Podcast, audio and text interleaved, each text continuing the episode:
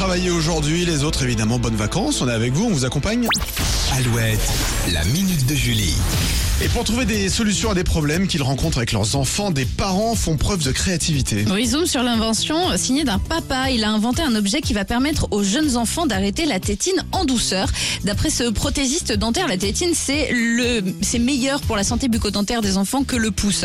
Mais c'est un objet dont les petits ont du mal à se passer. Il a donc inventé Clip.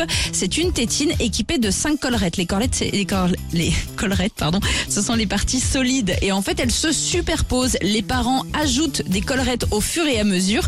Petit à petit, l'embout de la tétine diminue et les enfants se lassent. Hein Notre super papa a bien sûr testé sa tétine spéciale sur sa fille. Il n'est besoin que de deux collerettes avant qu'elle n'abandonne sa précieuse tétine. Le sevrage, entre guillemets, peut durer un à deux mois. C'est un peu violent quand on parle de sevrage pour une tétine. C'est pour les enfants à partir de deux ans. Clip est vendu depuis décembre 2022. Ah oui, c'est récent. Ouais, c'est très récent. Au prix de 19,90€, vous la trouvez euh, en ligne et dans certaines pharmacies. Clip.